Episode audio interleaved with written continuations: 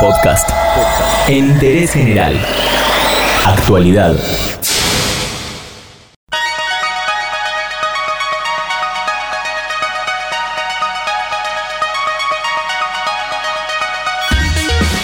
El movimiento Ni Una Menos volvió a las calles por quinto año consecutivo y en interés general repasamos los pilares del reclamo que mezcla el feminismo, los distintos tipos de violencia contra los géneros vulnerables y, algunas, cuestiones, políticas. El 10 de mayo de 2015, en la localidad santafesina de Rufino, Manuel, un adolescente de 16 años, mató a su novia. Kiara Pérez tenía 14 años y estaba embarazada de dos meses. Su novio la mató a golpes y la enterró en el patio de la casa de su abuelo. Al día siguiente, mientras todo el pueblo la buscaba, el adolescente comió un asado a metros del pozo en el que había escondido el cuerpo de Kiara y ahí le confesó lo hecho a su padre, que era un policía local que lo acompañó a declarar a la comisaría. Solo en la provincia de Santa Fe era el décimo femicidio en lo que iba de aquel 2015. El dolor y las cifras se hicieron intolerables y se puede decir que el femicidio de Kiara impulsó el surgimiento del primer Ni Una Menos, una movilización de una magnitud sin precedentes que reunió a 150.000 personas en el Congreso y que se replicó en 80 ciudades de Argentina. Eso fue el 3 de junio de 2015. Hubo en total cinco movilizaciones. En 2015, el año de la primera, hubo 286 femicidios. En 2016 hubo 290. En 2017 la cifra siguió creciendo y se registraron 295 femicidios. En 2018 el número bajó a 283 y en 2019, desde el 1 de enero hasta el 20 de mayo, hubo 133 femicidios. El femicidio se puso de moda, el juez de turno se fue a una boda, la policía participa en la joda y así va la historia de la humanidad, que es la historia de la enfermedad. Ay carajo, qué mal que estamos, los humanos, locos, paren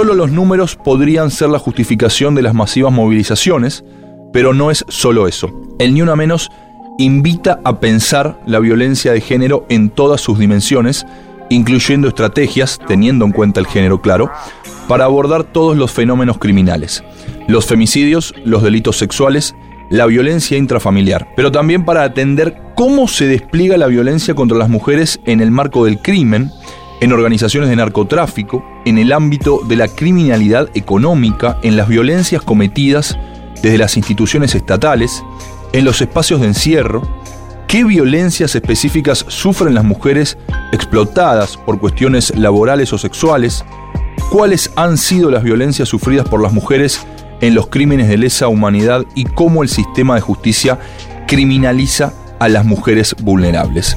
El movimiento nació con pedidos concretos. La implementación de la ley 26.485 de protección integral de las mujeres, la elaboración de estadísticas oficiales sobre violencia de género, el funcionamiento de oficinas de violencia doméstica de la Corte Suprema de Justicia en todas las provincias del país y la aplicación efectiva de la Ley de Educación Sexual Integral. Y hoy también, claro, suma otra cuestión que es de salud pública, pero de discusión política, como es el reclamo por el aborto legal, seguro y gratuito. En el marco de la movilización de este año, la organización La Casa del Encuentro publicó un informe en el que afirma que en los últimos 11 años en Argentina se produjo un femicidio cada 32 horas. Según el relevamiento hecho por la ONG entre 2008 y 2019 hubo 2.952 femicidios y femicidios vinculados de mujeres y niñas. Esto dejó a 3.717 chicos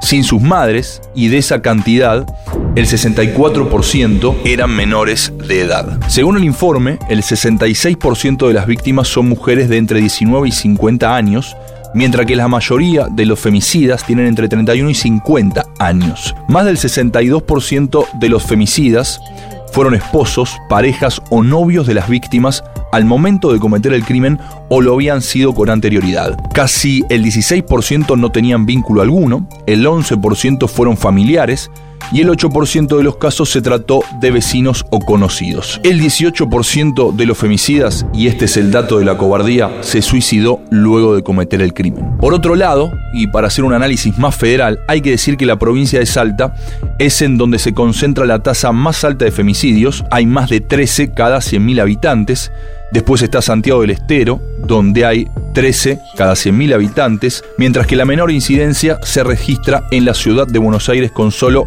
4,36 casos cada 100.000 habitantes. Respecto a las movilidades de los femicidas, el informe arrojó que 788 de las víctimas fueron baleadas, 696 apuñaladas y 458 murieron golpeadas. Estos números son una de las razones por las cuales en las calles de Buenos Aires y de Argentina se lee, se oye y se grita ni una menos.